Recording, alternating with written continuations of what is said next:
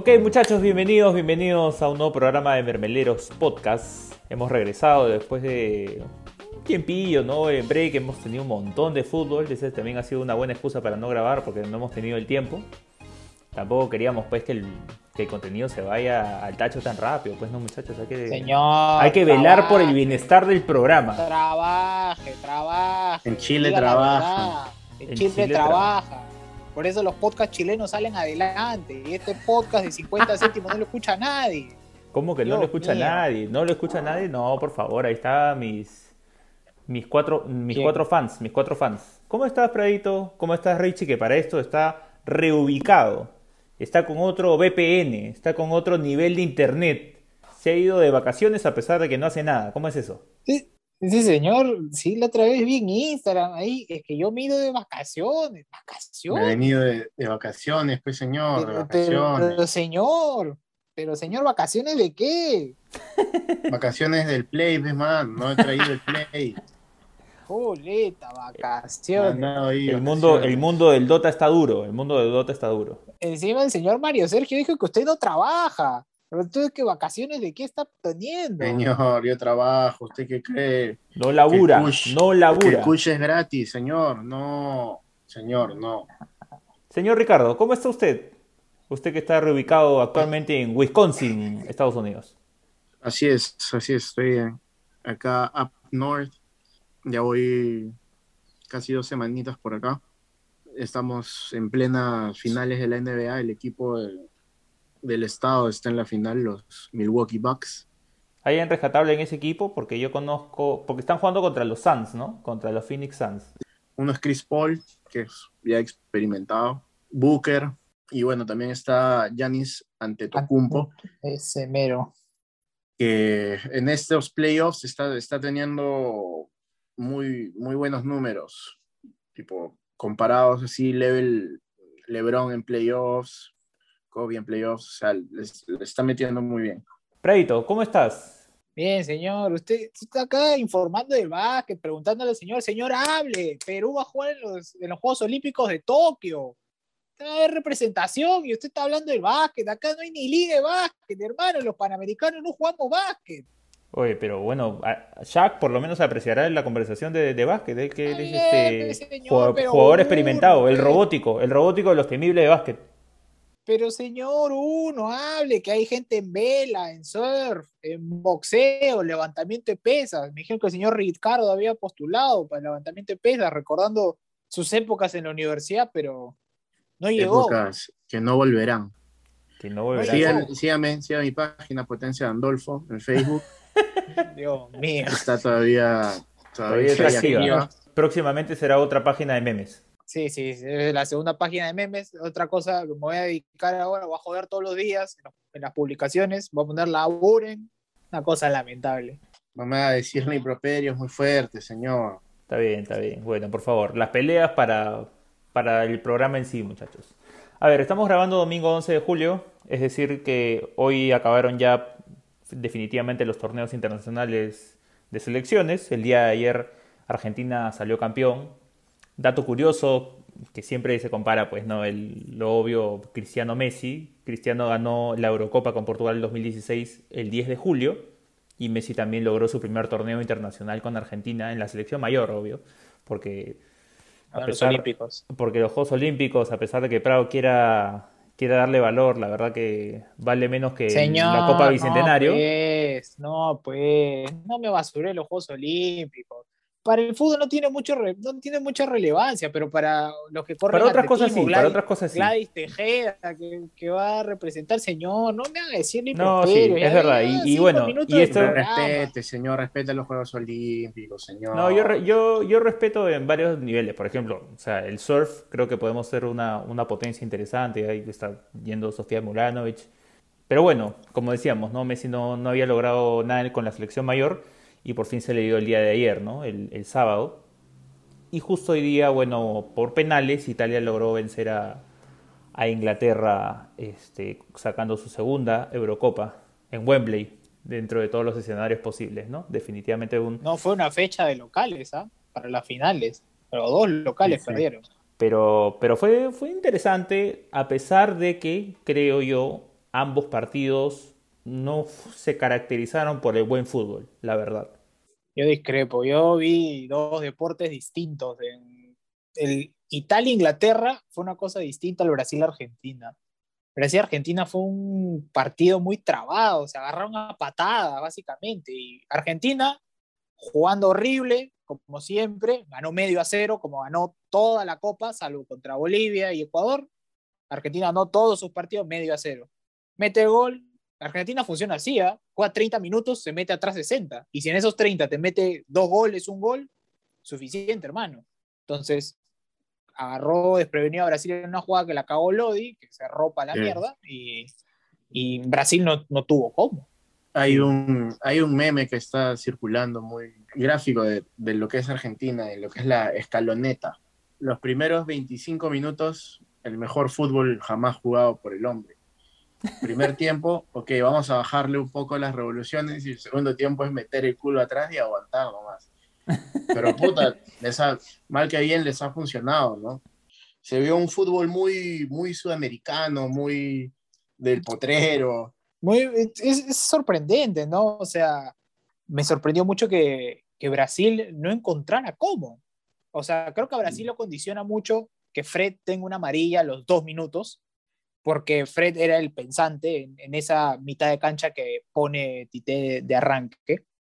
Y tener a tu volante de marca con amarilla, bueno, no es de marca, tu volante de juego, pero bien que mal es tu volante de primera línea amonestado, es jodido, pues porque ya lo limitas a cualquier otra cosa que quiera hacer. Y Fred creo mismo se limitó en el primer tiempo.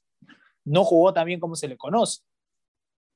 Tanto así que después de, cuando arranca el segundo tiempo lo saca yo no tengo en la memoria que se me venga fresco un ataque claro de Brasil. No, no llegó. Tiene el gol en offside de Richarlison, otra de Richarlison que le pega y que Diego Martínez le pone la mano. Y creo que hay una más que es de cabeza que la saca al córner. Hay una de Danilo, hay una de Danilo, creo, que la patea, que en verdad no era tan clara que, que Martínez la saca al córner. Vas a, las, vas a las estadísticas y fue un partido de 90 minutos donde patearon al arco cinco veces seis veces, mm. creo.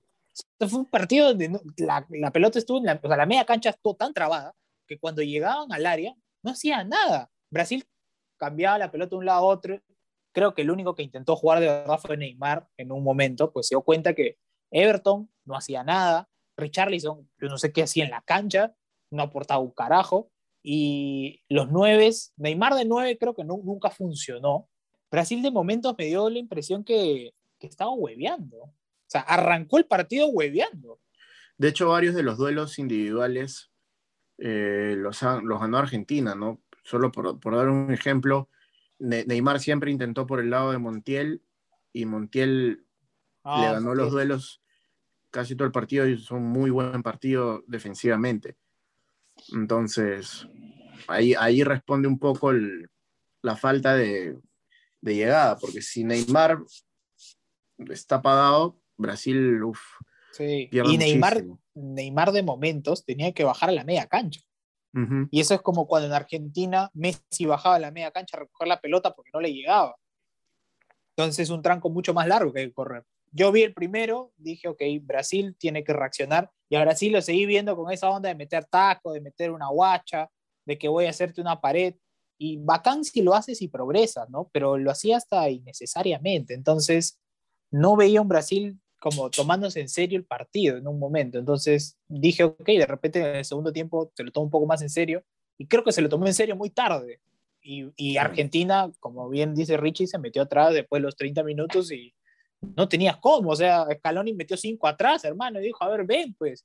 Me hizo recordar el segundo tiempo de Brasil-Perú pero la gran diferencia es que Brasil estaba ganando con nosotros y nosotros no tenemos claramente la potencia ofensiva que puede tener Argentina, ¿no? Porque inclusive, yo sé que acá muchos, sé que el señor Famo Martínez que ha venido acá y nos escucha, se puso a llorar después de que vio a Messi levantar su copita, porque le tocan mm. sus fibras barcelonistas, pero yo sé que muchos se emocionan mucho por, el, por Messi, ¿no? Pero, pero Messi jugó una mala final, o sea, estuvo desaparecido y la única que tuvo la cagó fue un fantasma. Sí, quiso dar pase o tal vez llevarse a Ederson, hacer alguna jugada adicional para que el, gol posible sea limpio, pero claramente se le fue, entonces no. Y ahora No, no. cortan una mufa de 28 años, hermano. 28 años sin ganar. Sí, la ironía, la ironía más grande creo que es, es que la gana Scaloni, de considerando la cantidad, hermano. la cantidad de técnicos que han pasado por la selección argentina esos 28 años, ¿no? ¿Quiénes han Pero pasado? creo que Scaloni, a ver, ya, para mí que ahora van a empezar a subirse al tren de Scaloni, ya lo veo a los A la escaloneta, a la escaloneta. a la escaloneta, sí, hermano, se van a subir y que los escalonistas ahora van a ver Bielsa, este, Sampaoli, Scaloni, o sea, hermano, Scaloni, así te la pongo, Scaloni tiene el mismo nivel de conocimiento de entrenador que yo, así, igual que yo, igualito, igualito. Igualito, es un huevón que se rochó el piso y se quedó con el puesto, que, un puesto que no debería tener. Ahora, tiene jugadores de primer nivel. Eso te, te, puta, te, te, te suma un montón. Tienes a Messi. Creo que la virtud que tuvo él, que no tuvo el resto, fue que Messi entró en el equipo, no a hacer como que, ok, todos alrededor de Messi y vamos para adelante. Messi, Argentina, hay momentos en donde creo que le beneficia ese tema de tirarse atrás 60 minutos, porque Messi se queda arriba, se olvidan de que Messi tiene que atacar, hacer algo. Si algún contragolpe puede apoyar, apoya. Y si no, son 60 minutos de los de atrás defendiendo y es de los de atrás haciendo la chamba.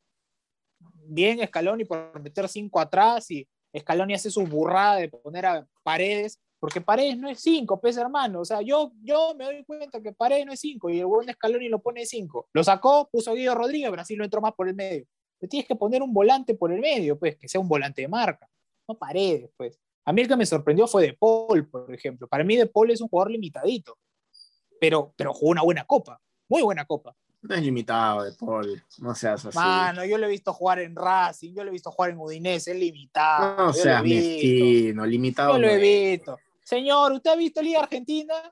Limitado no es, señor. Limitado no es. señor, mire Ya, limitado no le regalan la 10. No le regalan la 10 en su club. Señor, eso no es limitado. Ay, Dios mío. Señor, señor, por favor. Señor, por el amor de Cristo. un poco más de Dios mío. respeto, un poco más de respeto, señor. De lejos el mejor jugador del, del partido fue De Paul, de lejos, pero de lejos. O sea, Di María, Di María ni, ni debería aparecer, hermano, le dieron el jugador del partido porque metió el gol y nada más, pero Ya, por eso. Entonces considera lo que fue el mejor del partido porque le dieron el mejor del partido. Ya, ok. Pero entonces el otro fue de Paul, el, el no reconocido sí, para tal caso. claro. Sí, sí, sí, y ahí para mí fue De Paul primero, Di María, ni en el podio está Di María.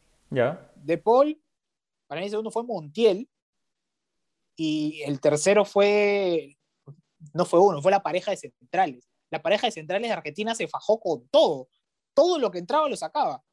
Y medallita de cobre, este, el arquero. Pues el Sí. arquero es un arquero que, que sabe, ¿no? Un saludo a los hinchas del Arsenal que lo dejaron ir al Aston Villa por medio. No, la verdad que con Diego Martínez han encontrado una, una alternativa que no tenían. O sea, a ver, yo creo que Armani es un arquero de buen nivel. Es quizás uno de los mejores arqueros a nivel sudamericano, pero con Diego Martínez jugando en la Premier, así sea el Aston Villa, y estás hablando de otro nivel. O sea, sí, claro. a, a los, a los de ESPN que les encanta decir este, que River pelearía a la Premier y que podría llegar a Champions, es incomprobable porque para estar en esa liga tendrías que tener otro presupuesto y tal vez con otro presupuesto puedas tener otro equipo, pero ahorita, ahorita, comparándolo con, con los jugadores que tienen, no, pues no, no, no compites realmente, por lo menos creo yo. Eso, o sea, Hermano, ¿cómo, es- ¿cómo estarán esos de ESPN que querían que campeone Brasil? Dios mío, deben haber estado. Todo es político allá, hermano. Que por cierto dicen que ya cerraron el acuerdo con Advíncula. para- probablemente cuando salga el episodio de Advíncula ya esté, ya esté fijo, ¿no? Porque Rayo Ah, Vallecano empieza su, su pretemporada, creo, esta semana. Si no es el Mm. lunes, es en estos días. Y tendría que presentarse. Si no se presenta, Mm. es una clara señal de, de que iría a Boca. Que más allá de que, claro, jugar en Boca es más, es más grande que jugar en Rayo Vallecano. Un Rayo Vallecano en primera división, no, no, no sé, son, son decisiones, ¿no? Y siempre se discute esto en el periodismo en general, ¿no? O sea, si tú me dices jugar en Boca o jugar en Rayo Vallecano, obvio jugar en Boca, pero es Rayo Vallecano en primera división y tienes que agregarle, pues juegas en la Liga Española y estás jugando en Y- Argentina, y o sea, Considerar considerar que además Advíncula está bien posicionado ahí, ¿no? O sea, no le van a Claro. quitar ese, ese puesto de lateral, podría jugar primera de España todos los partidos, o la gran mayoría de los partidos. Y bueno, no sé, yo en, en ese caso sí pensaría un poco volverme para, para Sudamérica, pero como es Boca, es, ese es el asunto. Es, Bueno. es otra vitrina jugar en Boca. ¿Sabes también qué otra cosa tienes que pensar? Además de obviamente que, que lo- el mundo Boca trae, es el hecho de que regresas y lo más probable es que ya no regreses a Europa. Ya te Sí. despegas, ya te despegas creo de ese, de ese mercado.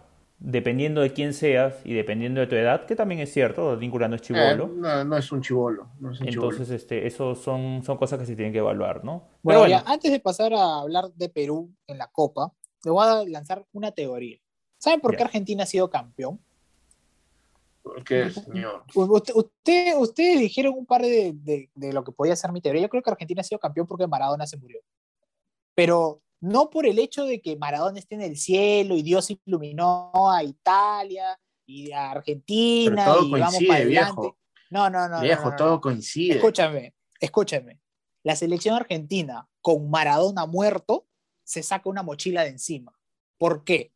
Porque ustedes, no sé si se acuerdan, pero yo sí me acuerdo porque yo consumo mucho periodismo argentino porque me encanta verlos llorar. Me encanta. Eso es uno- una de las cosas más tristes que tengo el día de hoy, que ganaron y no los voy a escuchar llorar. Ahora van a estar insoportables todo el mes hasta que arranque la Liga Argentina. Cada vez que perdían, recordaban a Maradona.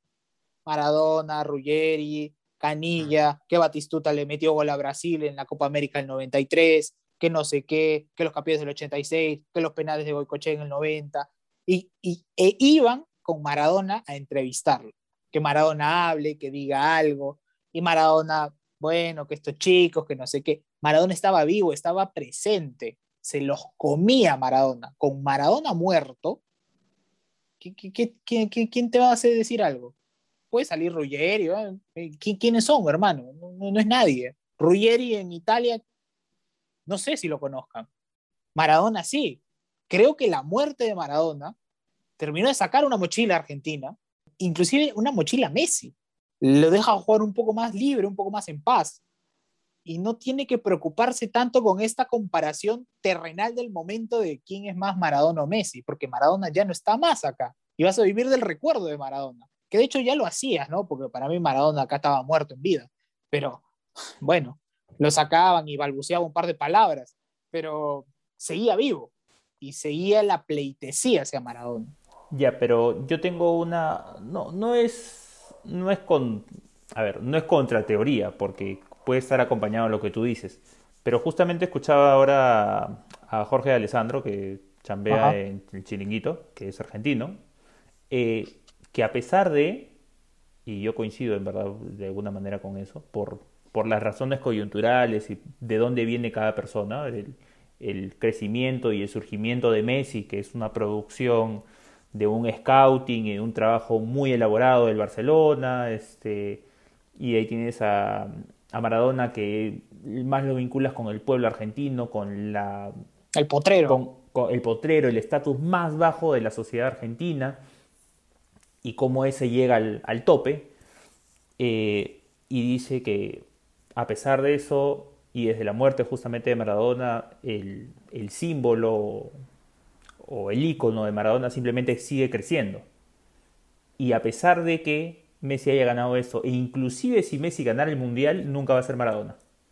Está, el, está el tema de que mucha gente lo ve como más español que, que Claro. argentino, ¿no? Porque no jugó la liga, No tiene- no, no ha tenido que ir a jugar a la cancha de Temperley, a la cancha de Quilmes, Mm, claro. No tiene ese-. No tiene Claro. ese arraigo El potrero, hermano. popular. Sí, y, y el, y, el, Cultural y el historial, y el historial de Messi, si bien tiene fracasos y, y tropiezos y todas las cosas, es bien perfectito, pues, ¿no? O sea, como que siempre en el tope, siempre en la máxima figura, llevó un club a la máxima expresión, o sea, no, o sea, es, es tonto ya, porque no es, es totalmente condenable el tema de, de Maradona y las drogas y los excesos y los crímenes que se le imputan, este, pero, pero esas cosas como que añaden al, a lo que leyenda. simboliza, ¿no? a lo que es como que el símbolo de, oye, este es un ser humano, ¿no? Y- pero, pero vive de otra manera que quizás nadie Sí. podría comprender de alguna manera. Yo ¿no? igual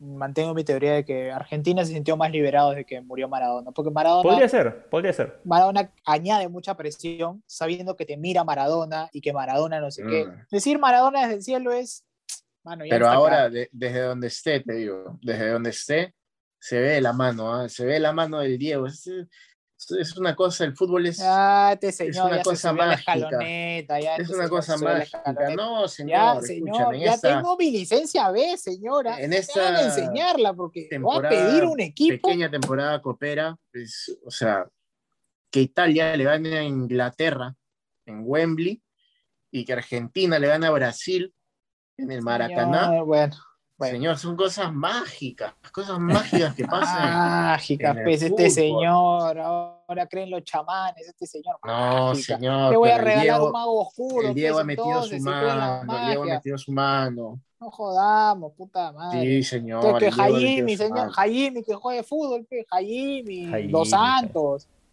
No, Dos Santos, Dos Santos estafa nomás, Dos Santos estafa, Dos Santos estafa. No puedes decir que Ah, no se ve la mano del Diego en esta temporadita de fútbol. Como vamos a hablar de Perucito un ratito en la Copa América, quiero empezar leyendo una carta. ¿no? Ya que el señor Cáceres no hace chamba au- audiovisual, solo hace chamba auditiva, entonces por la hueva sí va a hacer todo mi show que, hago, que he hecho hace 50 episodios, que no lo sube, pero bueno, no importa. Había hecho mis cartitas para enviárselas ahí a Corso, a Ruiz Díaz, a Ramos, a Oreja Flores. Unas cartitas, ¿no? Que decía, estimados Corso, Ruiz Díaz, Ramos y Oreja Flores. Después de la Copa América 2021, ¿no? mis cuatro ojitos agradecen no volver a verlos nunca más en la selección. La blanquirroja no debe generar más lágrimas en mí, en el 2 de Sudamérica, ni en ningún otro peruano. Por favor, no vuelvan, no pisen y no se pongan una, eh, nunca más esta camiseta. Hasta nunca y no vuelvan. Firmado por mí.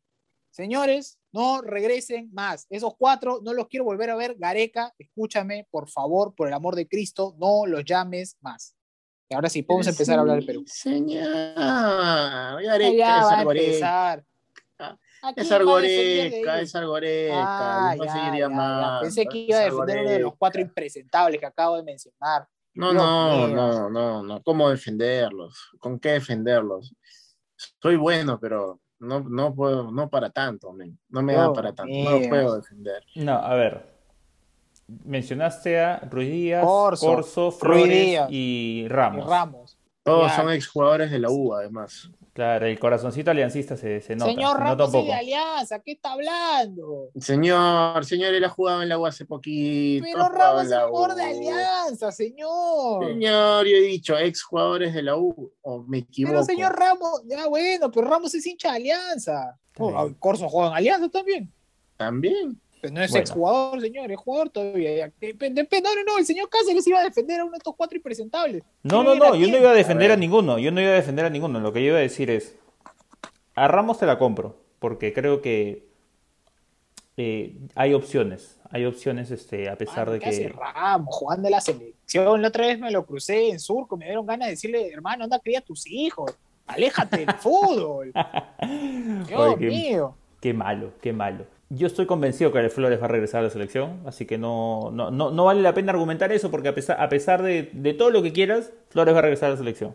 O sea, eh, de, de eso no tengo duda. Ah, no. Ruiz Flores. Díaz, Ruiz Díaz ya creo que queda bastante detrás por el hecho de que la Padula ha cumplido un rol súper importante para mí. O sea, honestamente, y no te lo digo con la camiseta, te lo digo con un poquito de sentimiento, sí, pero con, con, con argumentos.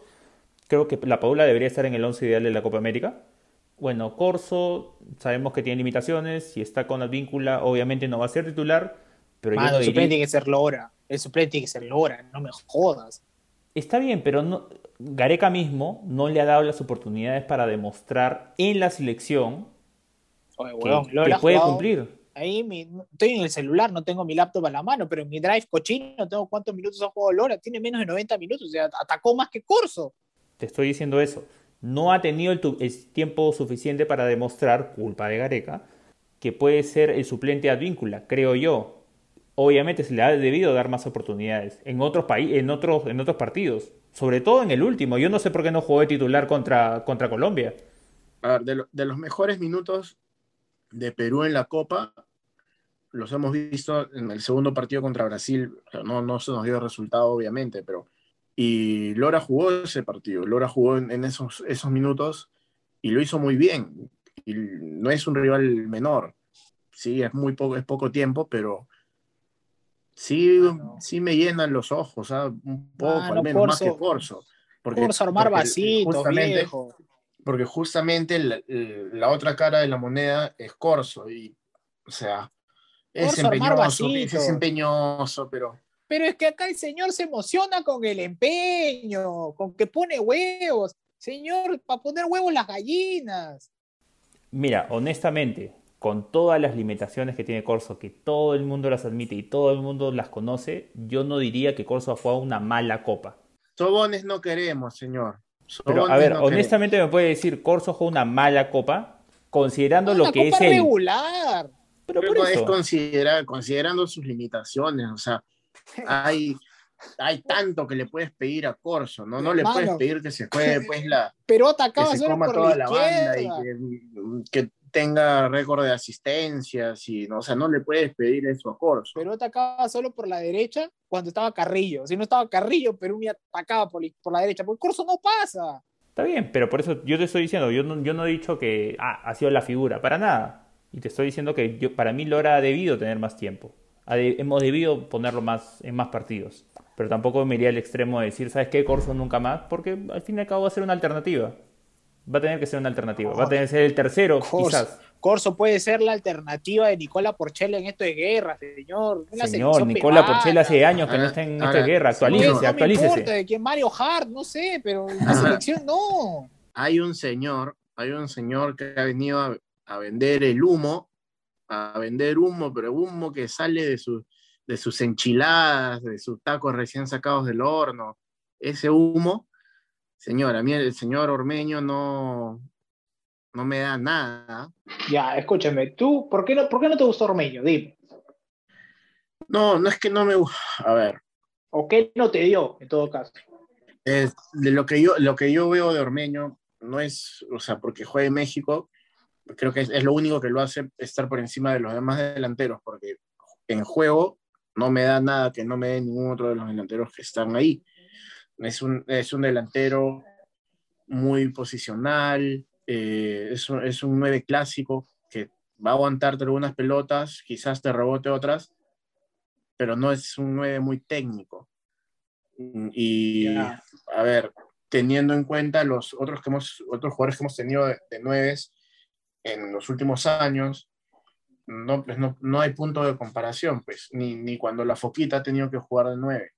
Entonces, no, no me llena los ojos, no me da nada. Por eso. Eh, me parece uno más del montón de delanteros que han tenido algún paso por la selección y no me han dado nada, pues yo lo meto en esa lista. Por eso este señor no es coach, no es entrenador, no tiene su licencia, no ha estudiado.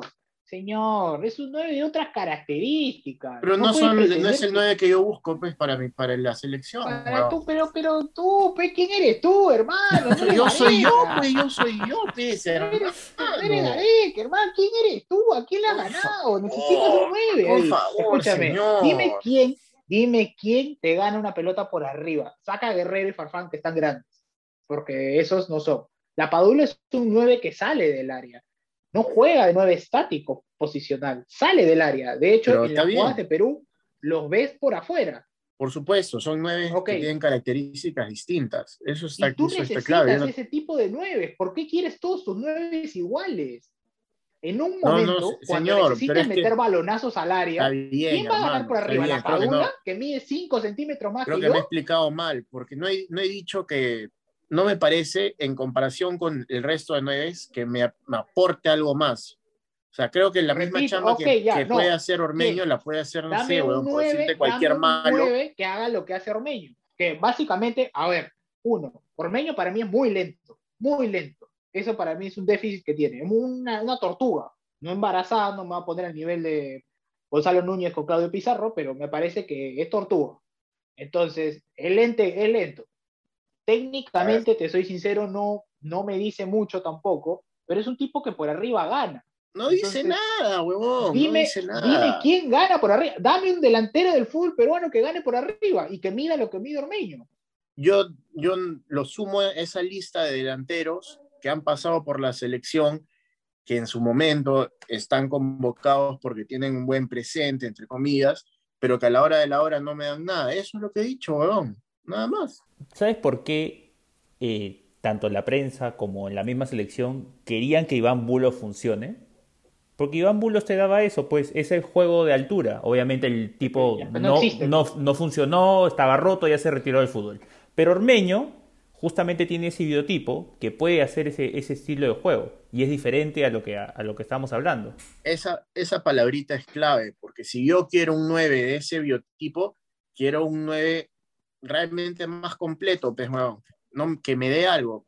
Por decirte un ejemplo de Pero un que este jugador señor extranjero. busca tener un Erling Haaland, pues, puta, y se olvida que estamos en Perú. Pero es que tú, tú te quieres conformar, pez Prado, tampoco es así, Se quiere huevón. conformar. Señor, Tampoco dígame los nueve que hay en los equipos peruanos. Peruanos, ¿ah? ¿Quién es el nueve de Alianza? Al pirata quería llegar, o sea, si yo quiero un 9 de ese biotipo que se va a quedar Pero- parado, que me pero- va a pero rebotar, ese nació con carne y leche. Quiero uno que juegue como el pirata, que tenga esa técnica, que me pueda rebotar, que me pueda rebotar una pelota Pero Como hermano, yo estás sea lo que le tire, le tiro mucho. una Estás sandía. pidiendo mucho. En Argentina nacen esos todos los días. Acá no. Y por eso vas a decir que, o sea, que está bien que, que esté Ormeño, que, o sea, no le vas a dar Pero es con que palo. yo no digo que esté bien, pero en el Sobones medio, no dime queremos, otro señora, nueve que te dé Sobones estas no queremos. características. Dime otro nueve que te dé estas características. Bueno, ha regresado al fútbol peruano Aldair Rodríguez. No jodamos, pe viejo. En su presentación ni siquiera le pudieron hacer un video con sus goles en América de Cali porque ni hizo. No tiene goles en América de Cali, señor. No jodas. Está bien, no te gusta, por último, no te gusta. Bueno, ya, no te gusta, pues, es una cosa personal, pero no me digas que no sirve, pues. Para mí Ormeño es un 9 que tiene que jugar con otro delantero al costado. Podría jugar Ormeño la Padula, por ejemplo. La Padula se mueve alrededor de Ormeño y Ormeño es el estático que está en el área. Puede funcionar. No lo sé porque Gareca, otra cosa, no experimentó demasiado. Su único experimento fue poner una línea de 5 contra Brasil. Que no entendí otra cosa. Gareca, hermanito, Araujo, ¿para qué lo llevaste? ¿Y Abraham? ¿Abraham lo congelaste porque se fue de tu Vélez gratis? No, pero a ver, justo, justo con lo de Abraham creo que, creo que es probable que sí sea por lo de Vélez, no porque se haya ido por Vélez y por Gareca, sino porque está con otras vainas en la cabeza. Qué casualidad, ¿no? Lo pone con Brasil cuando sabía que nos iban a catanear y de ahí ya no lo vuelve a poner en toda la copa. Por eso, o sea, estamos usando argumentos que probablemente sean las razones por las cuales este, Abraham ya dejó de jugar de, de un día para el otro, ¿no? Uno estaba golpeado y de ahí ya no volvió, porque yo entiendo que Y Araujo como, como quedó libre, no, Araujo sí no, no, no, no tengo justificación. pone, prefiere poner a Ramos que marca a Beto da Silva que Araujo que marca jugadores de la primera liga holandesa. ¿Qué te puedo decir? ¿Quién? Los puntos, los puntos flacos, la- el punto flaco, el punto flaco de la selección claramente fue, a- fue atrás, ¿no? Lógicamente. Sí, es un flan, hermano, un flan, era defensa dulcería, mazamorra, flan y gelatina, no jodas. Por eso. Pero, pero si bien es cierto, ha sido, ha sido ese el punto flaco, creo que sí tenemos por lo menos un par de, no sé si llegar a la palabra de revelaciones, porque revelaciones es como decir, ah, gran figura, tampoco, tampoco hay que llevarlo al nivel, pero a ver, Marcos López creo que ahorita en este momento creo que le puede pelear el puesto a Trauco. Callens no lo pongo de titular, pero sí ya me, me queda como una alternativa. O sea, siento que puede entrar a hacer el rol cuando todo el mundo esté completo. Es decir, mis dos centrales tienen que ser Abraham y Zambrano o Araujo, pero a Callens no lo voy a tener como que no, no lo voy a meter o ya no lo convoco porque no me da seguridad, sino puede ser una alternativa, no, no, para, no para que sea titular, pero necesita consolidarse un, un back central, o sea, una pareja de back centrales fija, Mm. y eso no hemos logrado hasta ahora. Y creo que justamente eso ha sido, o sea, de todo lo malo que hubo en la defensa, fue lo peor que tuvo Perú. Gareca no consolidó un- una pareja de centrales en toda la Copa, la rotó todos los partidos. Claro, yo entiendo, ¿no? Es parte del, experimentar, de cómo los ve, que no sé qué, pero, pero mínimamente tienes que tener una idea de algo, o sea, tienes que tener una columna vertebral. Coincido, coincido, pero también sabíamos que el ideal, y lo dijimos acá, el ideal era que vieran alternativas y eso se hizo. No resultó como queríamos, o sea, hubo varios errores y por eso muchos partidos se perdieron, pero por lo menos ya tenemos más noción de algunos más que otros. Ya yendo más adelante, todavía no veo nada de Iberico, o sea, no, no, he visto lo suficiente. Siento que Lore es una alternativa, como dijimos, pero le debieron dar más tiempo. Eh, no vi nada de Tábara en la selección, no vi nada de Tábara, porque, no, jugó, porque no jugó. Entró contra Brasil, el partido que perdimos por goleada. 15 minutos jugó el Chacarias contra Brasil. El Chacarias no jugó nada tampoco. Pero ahí tienes otras personas, ¿no? Raciel García, que tampoco jugó un montón, ¿ah? ¿eh? García no jugó un montón. No, sí, hermano, yo, yo en verdad, cuando lo hablamos en el WhatsApp de entre nosotros, yo creo que el partido de tercer puesto, ahí tienes que ponerte a experimentar, viejo. Dale, por ejemplo, que no tape Galese, que tape Carvalho, Casa, no sé. Eso sí yo hubiera hecho. Que partido, aunque sea. Eso, eso sí yo hubiera hecho, yo hubiera cambiado al arquero. O sea, considerando que Carvalho es el mayor, yo le hubiera dado la oportunidad a Cáceda, porque sé que para, para Gareca Cáceda es el 2, hubiera arrancado con Ormeño, hubiera arrancado con Ormeño. Sin, sin, sin jodas, Lora debe haber jugado menos de 40 minutos en toda la copa, o sea... Justamente, dos de los, los, dos jugadores que quedaron fuera de, la lista final del partido fueron Iberico y Tábara. Pero, pero ¿por qué los quitas? Está, es tercer puesto. En la Eurocopa ni, juega, ni juegan tercer puesto porque no me importa. Entonces, o sea, a ver, nos, hacemos, nos hacemos un mundo y también es culpa de, de un poco de la televisión, de los periodistas, de que, ah, perdimos el tercer puesto y la última hora es un partido extra, o sea... Un partido, es casi, casi un partido amistoso. o sea, ese partido, ese partido lo vimos nosotros y los colombianos, amistoso nadie más. medalla bronce. Mano, Rueda, Rueda cambió el arquero, sacó uno de los centrales, y no se hizo chongo, ¿eh? o sea, no pasó nada. Entonces, Prado, para ti, ¿quién fue el mejor jugador de, Perú en la Copa? Tiene que haber sido la Padula y ahí pegado Carrillo. Ok. Richie. Sí, o sea, la Padula, definitivamente la Padula de la Copa de la Padula fue muy buena. Y diría que detrás de él, yo pongo a tres muy pegaditos, ¿ah?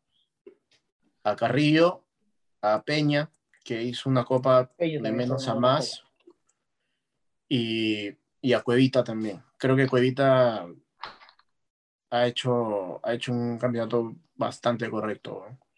Sí, el tema, el, tema, el tema con Cueva, Cueva tiene momentos brillantes, pero también tiene momentos cojudos. Se equivoca mucho, pierde mucho la pelota. Lo cual es natural en su posición.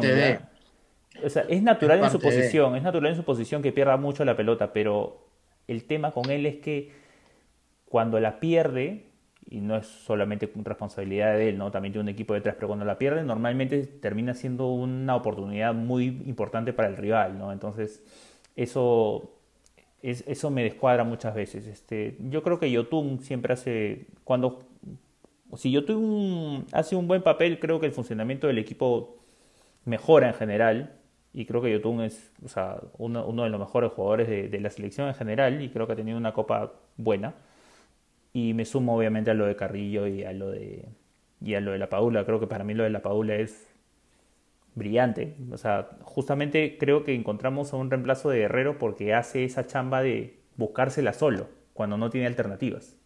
O sea, si, si no te llega de manera funcional, de, del funcionamiento del equipo, por los pases, por el toque, por el chocolate, como les gusta decir el, el, invento ese que han hecho. vaya a comprar Ibérica, no chocolate, chocolate en sus, en sus lentejitas pero por el buen, eh, por el buen toque que, puede tener Perú por momentos, cuando no, cuando no causa efecto eso, el delantero se la tiene que buscar y la Padura lo puede hacer. Y bueno, el Carrillo claramente es el que desequilibra y todo esto. Creo que Carrillo demuestra cada partido lo importante que es, porque los ataques de Perú pasan por él. Y si Carrillo no está inspirado, Perú se jode. Porque Cueva puede tenerla, meter un taco, una pared, una guacha, pero Cueva no tiene el uno a uno que tiene Carrillo con la velocidad que tiene Carrillo. Carrillo en velocidad te saca. Y ni qué decirte que acá se conforman y lo alaban y lo, el señor dice lo van a volver a convocar, seguramente van a convocar. Loreja Flores no hace eso, pez hermano. No, pero por supuesto. No, para nada. Son, papita jugadores muy diferentes. Pero, pero, pero por Dios, o sea, nadie ha comparado a Loreja Flores con Carrillo. Lo que yo digo es que Flores lo van a volver a convocar. es, porque lo van a volver a convocar. En el sistema, en el sistema tradicional de Gareca, Loreja Flores es el opuesto de Carrillo. Técnicamente, en un equipo ideal, los dos deberían cumplir la misma función, ¿no? Pero.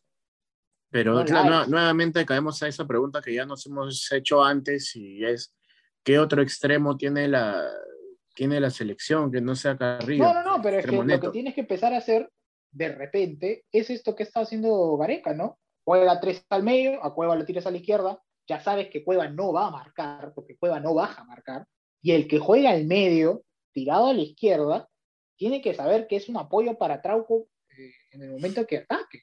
No, claro, estamos, yo estoy hablando en el supuesto del, del esquema tradicional, ¿no? Con dos jugadores puestos, uno en cada extremo de la, de la cancha. ¿Qué dices? En, en, su esquema es, es Oreja, pero el Oreja claramente es un jugador muy distinto a Carrillo. Y, no, y lo que digo es que no hay otro jugador con esas características de, de extremo neto que, que, sí tiene, que sí tiene la culebra. ¿no? Por ejemplo, en el próximo partido de Perú, que serán eliminatorias en, en septiembre, eh, no se me ocurren muchos cambios del medio para arriba, la verdad. Pero, por ejemplo, ¿por qué Gareca no probó con Ormeño o ya, Ormeño no, Valera? La Padula no juega contra Uruguay, está suspendido que va a poner a Guerrero? No, Guerrero no puede jugar. Yo supongo que jugará Valera. Guerrero, Farfán, yo no, yo no sé en qué estado esté Farfán para, para septiembre. Quizás no ha jugado mucho con Alianza, quizás ni ha jugado. Guerrero se habla de que se podría volver a operar. Entonces. No, pero es que, sabes que, es que sabes que yo, para mí, ¿no? es totalmente mi posición. Yo ya no pensaría en ellos en el corto plazo. O sea, yo pensaría en ellos cuando en verdad, ni, para empezar, Farfán la verdad no, no, no, no lo pongo. Y Guerrero sí, Guerrero sí tiene que estar, pero cuando se recupere bien, pues, cuando esté bien. O sea, cuando jugó contra Colombia, la verdad era un peso muerto.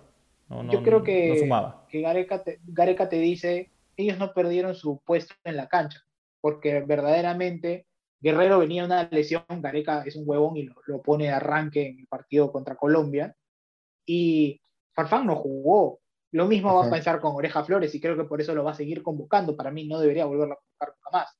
Oreja Flores tampoco pierde su lugar en la cancha, simplemente no fue convocado. Entonces, como no fueron convocados por lesión, en la que viene van a estar. Hasta que la pierdan en la cancha, yo creo que van a seguir. Entonces, imaginemos que por X motivo Farfán, Oreja Flores y Guerrero no están en la de septiembre, pero sí en la de octubre y jugaron su mes. Gareca los va a convocar y quizás sean los titulares. Con este, con este cuarto puesto en Copa, se le recarga el saldo a Gareca con la selección, porque hasta antes de la Copa estábamos planteando, o sea, como posibilidad que ante los malos resultados en eliminatorias ya chau chau. Bueno, pero a ver, espérate, Prado, creía que, que, íbamos a quedar últimos en el grupo, quedamos segundos. Sí, claro, obviamente, tenía que poner ahí algo, pero señor, usted ha sido el patinador oficial de la Eurocopa, así que, bueno. Estamos hablando de Copa este, América, estamos hablando de Copa América. no, está bien, no pasa nada, pero ya cuando pasemos le daré sus patines, ¿no? Todavía tiene tiempo para llegar a Tokio. Este, pero para mí Perú no tenía, a ver, seamos sinceros, ¿ustedes pensaban que Perú iba a llegar tan lejos con la convocatoria que había? No. A ver, yo dije que Perú pasa de grupos y el siguiente partido, que ya es mata-mata, dependiendo de con quién nos toque, podíamos seguir. nos tocó Paraguay, que dentro de todo es un equipo pasable.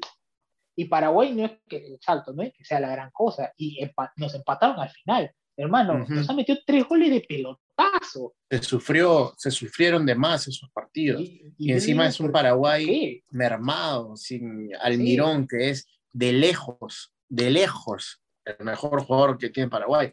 Perú, por arriba, siempre sufre. Con Pacho Maturana, con Autori, con Chemo, con Freddy Ternero, con Uribe, con Franco Navarro, con el entrenador que tú quieras, con Macarián, con todos sufrimos por arriba Sí, pero, Es, que, es que se juntaron las dos cosas, lo que adolecemos siempre, que es la pelota parada, con lo que ellos son especialistas, que es la pelota parada. Claro.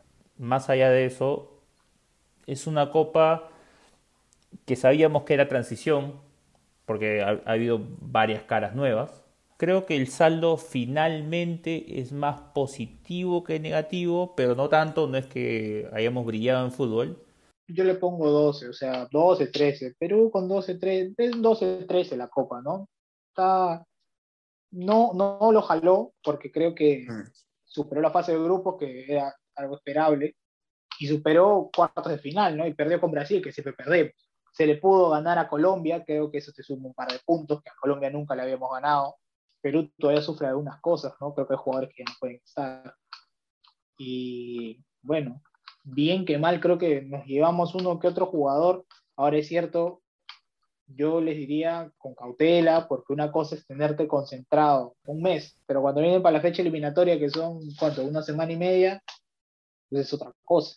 Yo creo que Gareca se puede sentir, puede respirar un poquito, porque creo que uno de sus mayores problemas es, era que el sistema que tenía no le estaba funcionando y Gareca es entrenador de plan A, plan A, plan A. Y los, los intérpretes que tenían de lo que él planteaba no estaban dando resultados. Ahora ya para cerrar el tema selección y ya ver la euro, digamos, de manera más resumida, porque al final lo que nos interesaba era el tema de la selección, eh, creo que es importante también que los jugadores tomen las decisiones correctas, ¿no? Al inicio hablamos lo de Advíncula, que se va a Boca. Eh, hay un montón de rumores. Ahora último he escuchado que Yotun tiene ofertas en España y en Brasil. Eh, la Padula no se sabe, idealmente debería ir un equipo de tiene como cuatro o tres ofertas en Italia. Claro, idealmente tendría que quedarse en un equipo de primera división. Eh, se ha rumoreado todo el año el tema de Tapia. Eh, Peña también tendría que quedarse en un equipo de primera división porque descendió el, su equipo en Holanda, en el Emen. Igual Araujo. Entonces son esas cosas este, que son claves, ¿no? Ahorita que estamos en, periodo de, transferencias, ver, ver a dónde van y ver qué decisiones toman, ¿no? Creo que, creo que son cosas que se tienen que evaluar principalmente para, para el bien de ellos, su bien profesional, y eso, si sale bien todo, va a tener repercusiones en la selección, ¿no? Porque lo peor que te puede pasar es que llegues y no tengas ritmo. Y eso te pesa y lo puedes ver en Guerrero para terminar, un desastre la transmisión, muchas gracias. Nunca más pongan a Richard de la Piedra, es un inútil. Y a Osores, hermano, Osores, dedícate a otra cosa también. ¿Sabes qué? Yo no quiero volverlos a escuchar. He tenido que escuchar partidos en mute, hermano. ¿Sabes qué? Es una cosa desastrosa. Yo lo único, yo lo único que valoro de la transmisión es a Toño Vargas. Toño Vargas sí soy su fan. Por supuesto. Soy su fan. El otro chico que. el otro, el otro chico. Datos, datos históricos random, pero no me molesta. El otro chico de Dame Dame Fútbol un poquito menos de coca. un poquito menos de un poquito menos de energía porque la verdad este un poco menos de estupefaciente. Sí sí sí porque se excede a veces pero no, no, está mal. Hablemos al toque de la euro al toque al toque. Vimos una final tú me decías Prago que no que vi que viste como dos deportes comparándola con la final de Argentina sí sí sí jugaron a una velocidad totalmente distinta fue otra cosa. Los dos equipos salieron a proponer creo que Inglaterra se encuentra rápido con el gol. Italia no sabe muy bien primero cómo contrarrestarlo y creo que la ventaja o el clavo lo, lo, tiene, lo, sabe manejar, lo sabe sacar Mancini cuando saca a Immobile, que era el punta fijo, y me parece que lo mete a Berardi, que no, entonces Italia no tenía una referencia fija adelante y los, y los ingleses no sabían a quién tomar porque empezaron a rotar entre todos. Creo que eso fue determinante para que Italia al final pueda empatarlo y, hermano, yo, eh, si soy la Juventus, hoy mismo le pregunto a la Fiorentina cuánto quiere por Chiesa, me lo llevo, por una forma de que esté prestado nada más en la Juventus, tiene que comprarlo. Y nada, ¿no? Felicitaciones a Italia por haber campeonado. Creo que los ingleses deben sentir una decepción muy grande porque se comieron una derrota en Wembley pendejas, ¿no? No, Chiesa, Chiesa ha sido, mira, le dieron el mejor el, título el mejor jugador a Donnarumma, que bueno, está bien porque ha sido la figura, eh, no ha recibido mucho gol. ¿Cuántos goles ha recibido? Dos, creo, dos o tres, cuatro goles. Si bien, bueno, Pickford ha recibido dos, ¿no? Pero, pero sí ha sido la figura, ha tapado un montón de penales, tanto con España como en, la final. Eh, pero en cancha creo que los dos que más han destacado en Italia han sido Inmóvil, Inmóvil le digo Insigne y Chiesa, y. La verdad que sí, ellos dos, ellos dos han estado por encima por encima del resto, pero por ejemplo tienes estandartes como Chiellini y Bonucci, pero qué bestia, estos, esos son señores defensas, señores defensas. Sí, claro, claro. Qué bestia. Sí, eso, es cierto. Solamente, solamente verlos me, me, me, enerva la cabeza cuando escucho el periodismo español diciendo que Piqué ha sido uno de los mejores de la última década. y es como que, estos muchachos no ven fútbol, pues, por favor. Pinazzola me pareció muy decente, Emerson una cagada, espero que el Chelsea lo regale con moño y todo a una pizzería para que sirva lasañas. Locatelli también hizo una copa bastante correcta. Creo que igual Chiesa fue lo más desequilibrante del equipo y gracias a él sacan adelante muchos partidos, ¿no? Y sí, claro. Donnarumma, Donnarumma les, salvó las papas y las tandas de penales. El que creo que quedó un poco en deuda con la selección en el torneo, creo, es este inmóvil, ¿no? O sea, no, no, no metió muchos goles. Metió uno. Tuvo varios casi. Sí, tuvo varios casi. No, no, nos da, no nos da nada eso. Sí, datos solamente para dejar, bueno, Cristiano salió goleador del torneo por tener más asistencias y jugar menos partidos, porque quedó eliminado al toque, eh, con Chic, pero Chic, bueno, Chic no tiene asistencias y jugó más partidos. Eh, entonces, este, ha sido una Eurocopa que creo que nos demuestra que tanto en organización como en calidad de equipos y velocidades no, nos llevan, nos llevan unos cuantos unos cuantos añitos de ventaja, ¿no? Yo, yo de verdad te digo, creo que ahora tú agarras a Austria y lo pones a jugar contra Paraguay, Austria le gana 2 o 3 a 0 a Paraguay. Señor, señor, Sobones no queremos, Sobones no, queremos.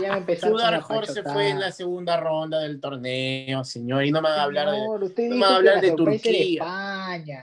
Y no me va a hablar de Turquía, señor, que España, Turquía, que la vaya a ser paella, vaya a ser los, paella. Los otomanos, los turcos. Señor, perdón, perdón, pero yo, yo, yo, hago mi trabajo periodístico que usted no hace porque pague vacaciones los 365 días del año. Acá.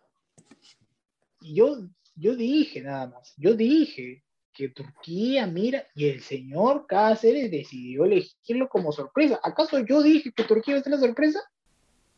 Yo estoy convencido que Turquía fue la sorpresa. ¿eh? Cero puntos en tres partidos. Sorpresón. Señor, lo, que pasa, lo que pasa es que acá quieren hacerse los bacanes, tirando equipos de mitad de tabla para abajo para decir, puta, que este es el Dark Horse, el Dark Horse, pero señor, señor, este señor, en una copa, en una copa donde tienes Francia, Inglaterra, Italia, Bélgica, Portugal, contra Italia, hombre, contra Italia fue sexo, weón. Fue sexo, weón. ¿Qué está hablando este señor? Sexo le tienen que dar, creo. ¿Qué, qué le pasa? Señor. Era un baile ese partido, hermano. Hasta cierto punto. Un flamengo. Si quiere bailar, ya abrió el guaralino, señor, vaya. qué está hablando. Dios mío. No, en verdad, en verdad decir, decir que España, España, que es tres veces campeón, va a ser sorpresa pues, señor, por el presente, pues señor, por el presente de los equipos, de los que están participando de la Copa. ¿Cómo no va a ser sorpresa? Cacerola, estás tienes un equipo, una Copa donde compites contra los cinco mejores equipos del mundo, weón. Si bien, ok, España no es la potencia que era 2008, 2010, 2012, no puede ser sorpresa, pues muchachos, o sea, ya pues, o sea, tú, a ver, Richie dice que está eh, compitiendo con las mejores selecciones del mundo. España está considerada como una de las mejores selecciones del mundo a pesar de no tener el equipo que tenía antes. Que hay una serie de equipos que están un escalón o más por encima de España. Este señor, este que validan, que validan que yo diga, bueno, yo creo que la sorpresa de la Euro va a ser España. Y es así de simple. ¿Sabes quién, ¿Sabes quién es una sorpresa de verdad? ¿Sabes quién fue una sorpresa de verdad en la Euro? Dinamarca. Es válido. Pero España no, pues, España no. Señor, pero España es una del mundo, señor. Un campeón del mundo no puede ser una sorpresa, pues no me joda. pero Prado, es como que yo eh, diga que, que, no sé, Uruguay va, a ganar la siguiente Copa del Mundo y es sorpresa. No, pero Uruguay ha ganado antes la Copa del Mundo, ¿cómo puede ser sorpresa? Uruguay siempre pasa octavos, ha llegado a semifinales en 2010. ¿Acaso, acaso están, en, están más allá de, de la historia? ¿Están en el nivel como para lograr eso? Solamente para cerrar este, este debate famoso que, que suele, que suele llevarse las copas internacionales, ¿no? Cada vez que hay un mundial, cada vez que hay una Euro, una Copa América, sobre todo con el mundial, ya, porque en verdad esto no tiene el mismo peso. Pero ya saben por dónde va el tema. Messi ganó su primera Copa América, balón de oro. Balón de oro, hermano, eso es fijo, fijo, fijo. Para mí no es, ¿ah? pero fijo, ya, ya ganó su balón de oro, hermano. Ya está. Sí, ¿no? Sí, sí, claro, claro. A ver, lo han, lo han considerado el mejor de la Copa incluso, ¿ah? Sí, claro. No, pero a ver, que lo consideren el mejor de la Copa no me parece polémico, porque para mí Luis Díaz fue el mejor de la Copa, pero que se lo den De a Messi, lejos. bueno, pero, De lejos o sea, fue Luis Díaz. pero que se le den a Messi no es descabe- no es como cuando se lo dieron en el Mundial de Brasil, pues, que ya era una broma. En esta ya, salió goleador de campeonato, ha sido el campeón, te la doy. O sea, Goleador y líder de asistencias, claro, no, no, no, no es un crimen. no como Atom. O sea, considerando que, y lo dije, para mí ganar una Champions es más importante que ganar una Copa América o una Euro, eh, considerando que no ha ganado ni la Liga, se fue en octavos de Champions. Pero bueno, yo creo, yo creo que Jorginho, balón de oro. Preito, ¿tú a quién le darías el balón de oro? A ver, para... Yo, a mi negro hermoso canté. Ahí, no sé quién, quién más ha tenido una temporada tan regular y buena en su equipo como para poder aspirar a una cosa así. Yo creo que en la eliminación de Francia, Kanté no tiene mucho que ver. No sé. Yo en verdad no he visto actuaciones tan, tan destacadas, al menos en una Eurocopa donde he visto mucho fútbol. mm, No le he tenido tan clara, por ejemplo, que me digas quién fue el mejor jugador de la Eurocopa. O sea, te tienes que inclinar por un italiano porque Italia fue campeón, ¿no? Al final. Pero, y por eso quizás te vas con Chiesa. Eh, sí, hay varios nombres, hay varios nombres. Eh, Richie, al toque, ¿quién se te ocurre así? Para soltar nomás. Para balón de oro, mejor de la Copa. No, para los dos, ¿quién va para los dos? Bueno, Yo, yo creo que, que, que sí, Ca- Kanté ha hecho una, una Copa correcta, es campeón de Europa a nivel clubes. Yo también creo que me inclino por ese lado. Eh, y de la Copa, en verdad, tendría que ser un, un italiano. Sí, puede ser Chiesa, puede ser alguno, alguno otro, incluso uno de los defensas el- o el mismo Donnarumma. No sé, o sea, no, no me parece muy descabellado dársela al arquero en esta Copa. O sea, te lo puedes dar al arquero porque el arquero hizo pasar al equipo dos veces por penales, campeonó por penales gracias a que tapó tres penales, o sea, creo que sí, ¿no? O sea, no, no es descabellado Sí. Y también Ajá. un poco, un poco irresponsable de Southgate poner a tres chivolos que definan, pues, ¿no? Sancho, Saka y, Ra- y Rashford Rashford. no es, no es ¿ah? Bueno, sí, Ya para tiene- tal caso Ah, dos. o sea, ya para caso son, dos. son jóvenes, pero ya son jugadores consolidados. no lo hubiese puesto a Saka a patear. Entiendo que los cambios de Rashford y Sancho van por ahí. Yo no sé si, te soy sincero, no he visto a Sancho patear penales. Yo, te soy sincero, hubiese mandado a patear el penal a Stones, no sé, que le meta un puntazo, hermano.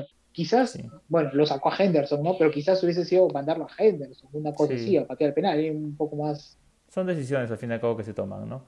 Y bueno, para Balón de Oro son varias cosas, pues, ¿no? El tema con Messi es que, claro, se cumple algo que nunca había logrado, o como un mérito, un, un check más a, a todos los récords, pero con esa lógica, entonces digo, ah, ya, entonces pongamos a Cristiano porque igualó el récord de goles este, internacionales, pero No, pues, para, pero, pero para, pero para nada, es ¿no? difícil porque, o sea, por, por un mes de un rendimiento correcto, porque, bueno, no hizo una mala copa, hizo una copa ok.